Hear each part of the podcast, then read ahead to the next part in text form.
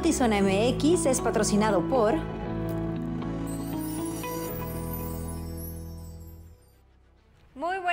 tardes, bienvenidos a Notizón MX. Les saluda con gusto Alejandra Gagiola en otro martes interminable de esos que le gustan a Luis Eduardo. ¿Cómo estás, Luis? Buenas tardes. Buenas tardes, Alejandra. Yo quería hacer el efecto de mientras que hacían el zoom in, hacer yo el zoom back. Ah, no lo podemos repetir. Ay. ¿Cómo estás, Ale? Este martes interminable se está repitiendo. Exacto. ¿Hay algo, una especie como de eh, loop? La, en la vida la de maldición de los martes. Es la maldición de los martes, va a quedar institucionalizada. No sé qué va a pasar el día que ahora en octubre, mes de brujas, mes de muertos y de cosas así escalofriantes, algo suceda, fíjate. Que se vuelva a aparecer la niña que corre por los Yo ya pasillos. tengo el caldero listo. ¿Ya tienes todo? Listo. los Patas de araña, Bigotes de gato. dientes de rana, Todo. ya todo. Oye, hablando de martes interminable, me acabo de enterar y no me lo recordaron el martes pasado, pero nuestro jefe de información, Uriel Saucedo, tiene un año ya en Zona MX, así que queremos aprovechar para felicitarte, Uriel, agradecerte tu enorme esfuerzo, tu dedicación, el cariño y el- la pasión que le pones a este trabajo. Es un súper gusto trabajar contigo y que Lo sea es. uno de muchos más. Lo es, así es que yo me uno, suscribo y también te digo, gracias a ti. Creo que es que tenemos esos martes, Uriel. Gracias a ti. Al año que cumpliste en esta empresa, lo quieres hacer eterno. Y por ahí anda la brujería. Ya te Vamos, cachamos. vamos de lleno a la información y es que esta madrugada sobre el libramiento Rosas Magallón a la altura del hotel Bombay, Bobay de la colonia Guaja de la Tuna se reportó un accidente vehicular en donde el chofer se impactó contra un poste de concreto provocando su caída. El conductor, un hombre de aproximadamente 30 años, resultó con lesiones en el cuello y cortes por la caída de vidrios. Paramédicos de Cruz Roja trasladaron al conductor al hospital para atender sus heridas de inmediato. En la zona este de Tijuana, escuche bien lo que le voy a platicar, por favor, se lo voy a comentar, pero se lo voy a informar. Se localizaron el mes pasado 63 cámaras de seguridad, pero, ojo con esto, eran operadas por personas que no pertenecen a instituciones de seguridad pública. Esto lo indicó el titular de la Secretaría de Seguridad y Protección Ciudadana de Tijuana, Fernando Sánchez González, por lo que iniciarán una revisión de estos dispositivos a la brevedad, si no es que ya. y si estas pertenecen pues al propietario de algún negocio o de algún domicilio por su propia seguridad, obviamente no hay ningún problema, pero cuando estas estén en, en postes eh, públicos y que no pertenezcan a nadie, que se tenga conocimiento, bueno, se, hará la, se, se planteará y se dará la información correspondiente a las fiscalías y se analizará la viabilidad de retirarlas. ¿Ya detectaron alguna? Sí, ya hemos detectado algunas en algunas intervenciones que se han tenido en la zona centro el año pasado y a- hace un mes en la zona este de la ciudad. Sí se detectaron un número importante de cámaras que estaban siendo monitoreadas por personas ajenas a la seguridad y que no tenían nada que ver con la, la vigilancia de algún sector empresarial o de propios domicilios. Entonces fueron retiradas de esos lugares. Hoy por la tarde llegaron más elementos de la Guardia Nacional de diversas corporaciones estatales. Su objetivo es reforzar la estructura de seguridad pública en el Estado, apoyar en la operación antihomicidios bajo el mando de la segunda zona militar.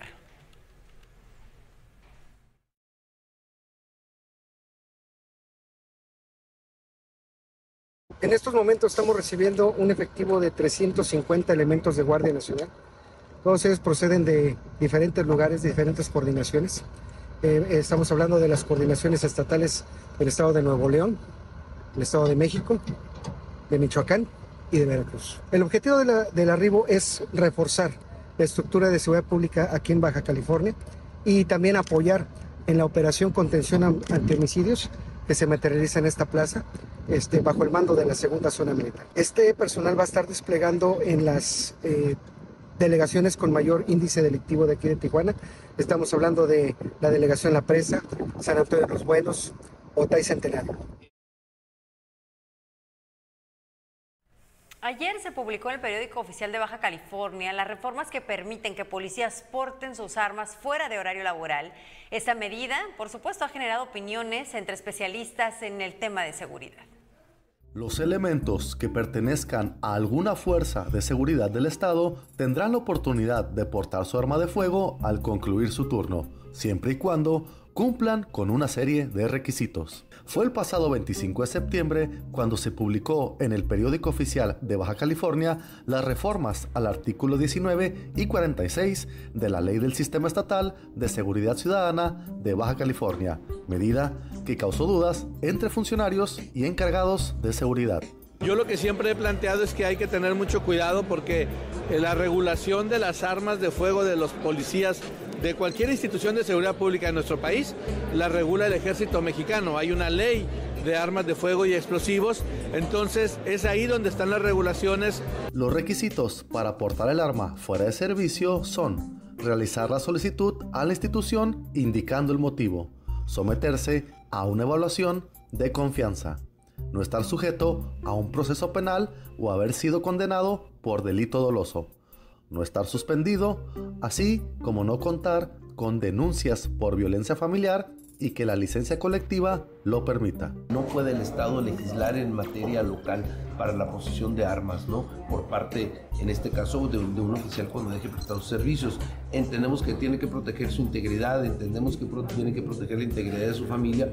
Sin embargo, pues fue el mismo caso de nosotros, ¿no? Nosotros se nos tiene prohibido por portar un arma, ¿no? Por otro lado, hay quienes consideran oportuna la medida tomada por el Congreso de Baja California, luego de los distintos ataques que han recibido policías, como el que ocurrió el pasado 1 de septiembre en Playa de Tijuana, donde un elemento fue asesinado afuera de su domicilio mientras arribaba en auto con sus hijos. Realmente pues necesitamos proteger a nuestros policías.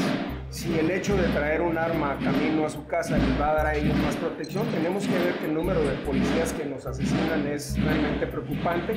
Nos tenemos que preocupar por la salud y el bienestar de nuestros policías, si no simplemente no les podemos enseñar. Con imagen y edición de Francisco Madrid, informó para Notizona MX, redefiniendo la información, Cristian Villicaña.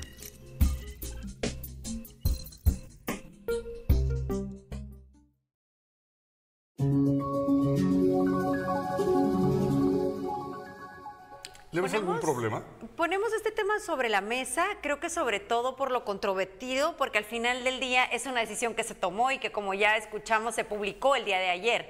Pero creo que sí tiene como estos dos lados. Eh, en escuchar a los policías hablar de la necesidad de protegerse o sentirse, sobre todo cuando son amenazados. Pero por otro lado también tenemos casos como el de Alina, en donde eran dos agentes de la policía fuera de su horario laboral portando armas en donde uno termina muerto y ella obviamente fue amenazada y, corría peligro su vida por amenazas de, su pareja. Entonces, sí creo que es, sí creo que es delicado, sí creo que se requiere eh, cumplir con los requisitos al pie de la letra, es decir, este examen de confianza del que hablan, el tener una razón verdaderamente válida para justificarlo y no nada más, eh, pues como se hacen las cosas en México, Luis, muy al aventón. Yo creo que no habría ningún inconveniente desde mi punto de vista que después de una jornada pudieran llevarse el arma de cargo eh, a buen resguardo en su casa siempre y cuando contaran con la caja de seguridad que únicamente con la huella y una, y una clave password pueden abrirla. Básicamente creo que sí serviría que en el traslado de la comandancia a su casa pudieran portar el arma. Por el otro lado, yo creo que si hay alguien que ha recibido en la escuela y luego las capacitaciones que les dan semestralmente, prácticas de tiro, etcétera, pues son ellos. Nadie más, eh, eh, digo, tomando, dejando de lado elementos de la Guardia Nacional y Ejército. Y los elementos de la Fiscalía que saben portar estas armas, que también tienen práctica, tienen escuela. Yo sinceramente no le veo el problema. Lo que tú mencionas en el caso de esta pareja, se me hace como que es un caso eh, inédito por un lado y uno en un millón. Y en el caso que mencionaba nuestro compañero Cristian, de este agente que desafortunadamente perdió la vida a manos de la delincuencia y que incluso las cámaras de videovigilancia nos mostraron el momento exacto, eh, yo creo que fue absolutamente sorprendido. No creo que aún si portaba o si hubiera portado arma, hubiera tenido posibilidad de reaccionar. No fueron segundos en el que él iba llegando a su casa. Yo creo que ni tiempo le dieron de, reaccionar y mucho menos voltear cuando esto sucedió. Yo me voy un poquito más. Los vigilantes que pasan a la casa y que tocan la puerta para pedir una cooperacha eh, y en la noche tú oyes que pasan con un silbatito muy específico y que andan dando sus rondines en las calles.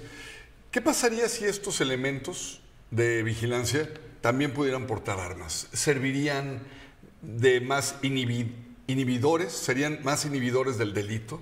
No, no lo creo porque son agentes que están caminando por la calle. No creo que sí representa un riesgo, pero por otro lado tendrían que recibir todo el adiestramiento que requiere para portarla y ellos, como hasta donde sabemos, no la reciben. Sí, exacto. Yo creo que hay elementos que fungen como una especie de guardianes nocturnos, lo decía y lo repito, inhibidores de la violencia, pero no cuentan con los elementos para realmente inhibir a un ratero que sí viene armado. En cambio, si en esa colonia tú tienes de vecino un policía y alguien grita, auxilio, me están asaltando, pues alguien que sí está entrenado saldría preparado para protegerle la vida a un vecino, a una señora, a un niño o a una muchacha que la quisieran eh, levantar y llevársela afuera de su casa, como hemos visto cientos de casos. Yo siento que un elemento de la policía con la preparación, con un arma de cargo, pues sería doblemente efectivo para la ciudadanía. Pues aquí está el tema sobre la mesa. Por supuesto, escuchamos sus opiniones. Saludos a quienes en este momento se suman a la transmisión. Buenas tardes, bonito martes, dice Evangelina. Buenas tardes. Beso y abrazo enorme, Sandra Luz. Les deseo una buena tarde y nosotros también a usted y un beso gigante. Bienvenidos a Cleanbam, 24 horas de entretenimiento gratuito. Aquí les damos una guía de uso para disfrutar de nuestra plataforma. Primero, ingresa a la web buscando portal Cleanbam. Accede a la página, navega por la plataforma, selecciona en el menú el programa de tu preferencia. Entra y disfruta del programa. Listo, ya estás navegando en Cleanbam. Comparte con tus amigos, familiares, compañeros de trabajo y sigue disfrutando las 24 horas de Climbam. Diversión e información en un solo clic.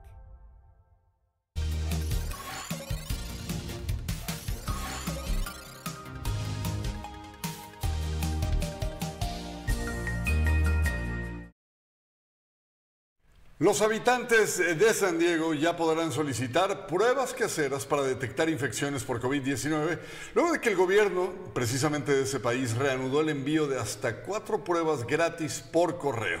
Las familias interesadas deberán de ingresar al portal covidtest.gov, donde llenarán la solicitud, según lo que anunció el Departamento de Salud y Servicios Humanos precisamente de los Estados Unidos. Cada orden incluye cuatro pruebas individuales de antígenos y serán enviadas a partir de la semana del 2 de octubre. Si necesita asistencia para hacer la orden por teléfono, se puede llamar al 1-800-232-0233. Este día se conmemoró el Día Nacional de Donación y Trasplante de Órganos y Tejidos, fecha en la que se busca concientizar a la comunidad de la importancia de ser donadores. En Baja California, las autoridades sanitarias resaltaron que el órgano que más se trasplanta es el riñón, seguido de las córneas. En Baja California la donación de riñones es una de las principales necesidades que requiere la población. Los pacientes que más lo necesitan son quienes transitan por la enfermedad de diabetes. En lo que va del año, se han trasplantado cerca de 19 riñones con éxito en el Hospital General Regional número 1 del IMSS, mientras que la Secretaría de Salud reporta 56 trasplantes realizados, 38 de riñón y 18 de córnea. Es un problema, digamos, de la población general de todo el país.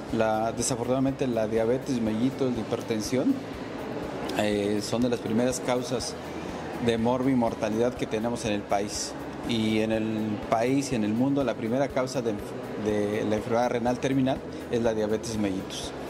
Entonces básicamente es una enfermedad que tenemos aquí en todo el país con una prevalencia alta. Todo el paciente que ya tiene una enfermedad renal terminal en un estadio 5 es meritorio de hacerse un protocolo y de llevarse a estudio y digamos durante tal protocolo de estudio se descarta o se confirma que es apto para recibir un órgano.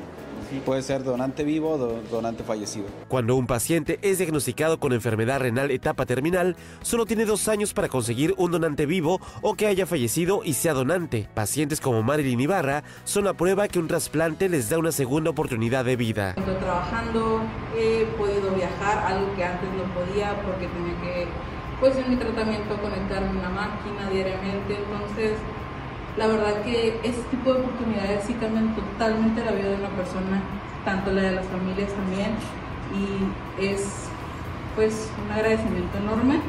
No me tocó agradecer directamente a los familiares porque no me tocó conocerlos, pero ese tipo de decisiones y oportunidades que le ofrecen a las personas, créanme que realmente valen la pena y le cambian y le dan una nueva vida a alguien. Por parte de la Secretaría de Salud en Baja California, su titular opinó que el tema de trasplantes es un trabajo en conjunto entre la sociedad y las instituciones sanitarias. Tradicionalmente, este tipo de procedimientos eh, requieren obviamente de una cultura de la donación, pero también requieren un compromiso de la autoridad sanitaria de generar las condiciones óptimas para que una persona en vida o bien ya después de fallecer eh, pueda, pueda donar y que se aprovechen todos los órganos.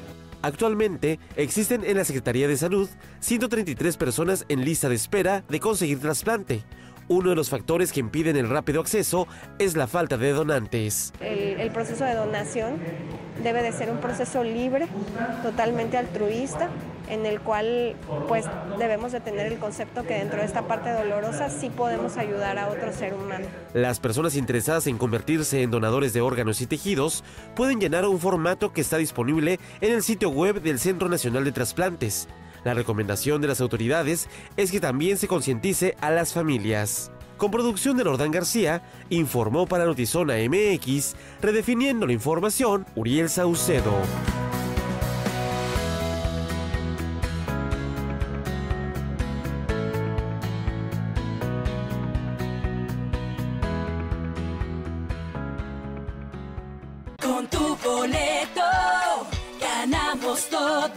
Este 14 de diciembre, el nuevo millonario puede ser tú. Compra hoy tu boleto del 91 sorteo magno de la Universidad Autónoma de Baja California y participa por 24 millones de pesos. También puedes ganar 4 millones de pesos, 5 autos del año y mucho más. Disponibles en www.sorteosuabc.mx. La fiscal general del Estado en Baja California, María Elena Andrade, se reunió con representantes de la Cámara Nacional de Comercio aquí en Tijuana para trabajar en esquemas que combatan o que puedan combatir la incidencia de delitos que más están afectando al gremio comercial en esta ciudad y así como generar líneas de comunicación entre los empresarios, pero también entre la autoridad. El presidente de la Asociación de Industriales de la Mesa de Otay, José Luis Contreras, consideró que debe existir mayor agilidad en la aduana para evitar que cientos de camiones de carga esperen por horas en la frontera con Estados Unidos, como lo hemos visto en las últimas semanas. Es importante irnos a una solución de fondo, incluye, para dar una solución de fondo, incluye la participación de todos los involucrados, ¿no? Eh, una, la administración de la aduana definitivamente que sea más ágil, que extienda los horarios, sí, que no se limite a los horarios. Este, es muy importante eficientar el trabajo de la, de, las, de la administración de la aduana y pues estamos concluyendo que la curva de aprendizaje de los militares en el manejo de la aduana pues está costando todas esas cosas, pero además hay que trabajar también sobre el tema eh, yo en coordinación con el CBP para que también allá se amplíe un poquito más los pasos eh, y se haga más ágiles el cruce de los eh, camiones. Cuando esto esté resuelto, entonces vamos a poder... Y también hay que trabajar al interior de nosotros, ser más disciplinados en el manejo de la... que intervenga la, Secretaría de Movilidad. urbana y pues la Secretaría de Seguridad Pública también en términos de darle más, más fluidez al tráfico, ¿no? El gobierno de Baja California, en colaboración con el Ayuntamiento de Mexicali, anunció la realización del evento La 1 para 5000. El próximo sábado 11 de noviembre a partir de las 4 horas de la tarde en el Centro Histórico de Mexicali. Un proyecto gastronómico en conjunto con la comunidad china de la capital del estado. Invitados especiales De verdad que estamos muy contentos porque este es un fiestón. Aquí el líder, como siempre, imparable. Nos dijo, líder, el año pasado que tuvimos el evento de la, de la 1 para 1000, que fue todo un éxito gracias a la, a la gente que acudió, a todos, los, a todos los medios, a toda la gente cachanilla, a todos los niveles de diferentes dependencias del, gobierno, del ayuntamiento que nos apoyaron. Pues líder, el que el año que viene es el bueno, así que va a ser la 1 para 5000, me dijo el líder, así que élos aquí. De verdad que va a ser todo un reto, este, va a estar padrísimo.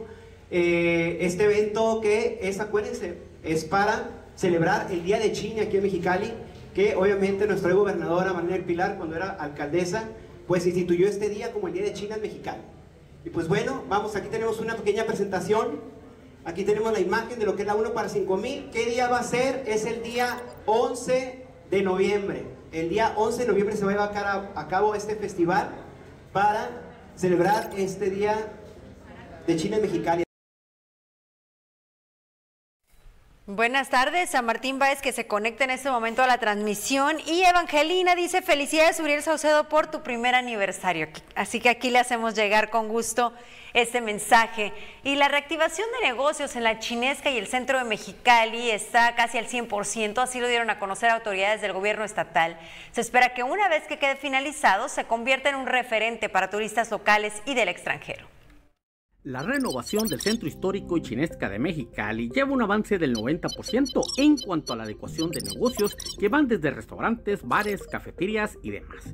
El proyecto que inició hace cinco años cuando era presidenta municipal, la actual gobernadora de Mexicali, Marina del Pilar Ávila, ha provocado cambios notables en la zona, donde edificios abandonados se han reactivado. El ayuntamiento y el gobierno del estado han invertido en mejoras en vialidades y fomento de actividades culturales. Hoy estamos a un 90% de, de, ocupación en los espacios de la manzana y avanzando muchísimo aquí en la avenida Juárez y en la Chinesca. Entonces, sí hay un avance notable. en eso. Bueno, hemos estado tocando muchas puertas. Vienen algunos anuncios de, de, empresas que van a participar en el centro. Para este fin de año se tiene la apertura de seis negocios nuevos. En la zona de Catedral eh, hace un par de veces se elaboró un nuevo mercado gastronómico de nombre Décadas que está trabajando en los edificios del Cine Lux y de Casa Montaño. Se están remodelando, se están habilitando para integrar más comercio y oficinas dentro de, de esa zona. Y en el área de la chinesca, eh, para este fin de año se tiene proyectado la apertura de seis negocios, seis. entre ellos dos restaurantes de comida china, eh, una cervecería artesanal, una, un bar, eh, una tienda de regalos chinos y una tienda de, de comida fusión asiática. Buscan mayor inversión privada y también se busca reactivar la zona con más dependencias de gobierno. Ahorita nos estamos enfocando muchísimo en seguimos invitando a la inversión a la zona. Sí. Este, de hecho, próximamente se va a instaurar en lo que era el cine Lux. Sí. Ahí va a estar ahora el registro civil y vienen otras tres dependencias también que se van a instalar ahí. Eso obviamente estamos hablando alrededor de poco más de 100 este, empleados, servidores, funcionarios más bien, la palabra correcta, y que atienden de 800 a 1200 personas diarias. Entonces, obviamente, el, el, flujo a la zona va a incrementarse muchísimo. Están trabajando en mejoras en esculturas, museos y demás. Trabajar en las fachadas, trabajar en esculturas, el poder construir, eh, la entonces alcaldesa Marina del Pilar, este museo en medio del COVID es algo único lo que se presentó.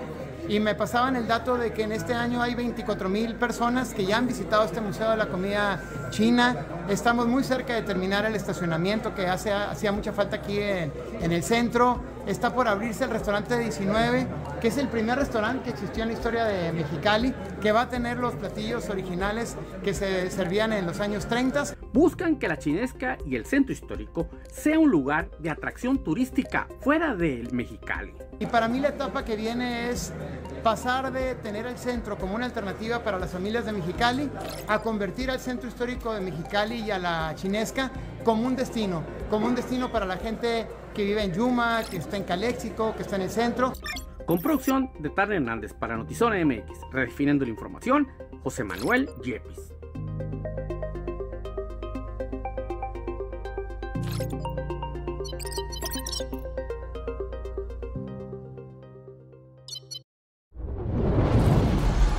Cuando nuestro mundo se ve amenazado, un equipo está listo para despegar. ¿Dijo desayunar? Uh, no, dije despegar. Dame eso. ¡Que empiece! el show. Vaya, vaya, vaya. Humdinger. Se ve diferente de cómo lo recuerdo. ¡Bien, cachorritos! ¡No más juegos! Cuando desafías a uno de nosotros, nos enfrentas a todos.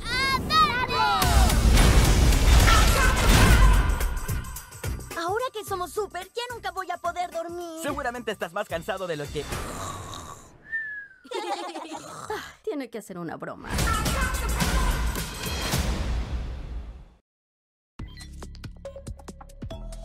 Las noticias en breve, 500 policías estatales, guardias nacionales y militares fueron desplegados en la periferia de la frontera de Comalapa, en Chiapas. Buscan disminuir la violencia desatada en esa zona y combatir actos como el difundido en las últimas horas, donde un grupo criminal armado entró al municipio y fue recibido con aplausos. En el operativo participan también agentes de la Fiscalía Estatal y de la FGR. Por su parte, el presidente Andrés Manuel López Obrador aseveró que el Instituto Nacional Electoral, el INE, le tiene miedo a la verdad y por eso lo intenta censurar. López Obrador apuntó que cumplió ya con la orden de la Comisión de Quejas, quien le exigió publicar una advertencia legal previo a que se transmita la mañanera, a la cual el tabasqueño dijo que agregó un mensaje de su autoría contra los conservadores. Acusan a senador demócrata de New Jersey, en Estados Unidos, de recibir sobornos, supuestamente por parte de funcionarios egipcios. A Bob Méndez le encontraron 500 mil dólares, que es el equivalente a 9 millones de pesos, y él asegura que lo van a exonerar del delito, pues dijo que es dinero que ha ahorrado en 30 años de carrera, aunque también le encontraron lingotes de oro, y su esposa también está acusada. En un comunicado, la Federación de Asociaciones de Periodistas de España expresó su apoyo a la Federación Internacional de Periodistas y condenó el asesinato del periodista Jesús Gutiérrez Vergara el pasado 25 de septiembre aquí en San Luis Río Colorado, en Sonora. Gutiérrez Vergara, periodista especializado en asuntos policíacos y director del portal Notiface, prensa digital, fue abatido a tiros por hombres armados que le dispararon desde un vehículo cuando salía de su domicilio junto a cuatro policías con los que estaba conversando. Alto Boxing Club está de fiesta y está tirando la casa por la ventana. Te ofrece un 50% de descuento en una disciplina o en World Class al inscribirte en este mes de septiembre, así que aprovecha. No dejes pasar esta única oportunidad de mejorar tu salud y condición física con expertos y las mejores instalaciones. Inscríbete hoy mismo pide una clase muestra y descubre tu potencial.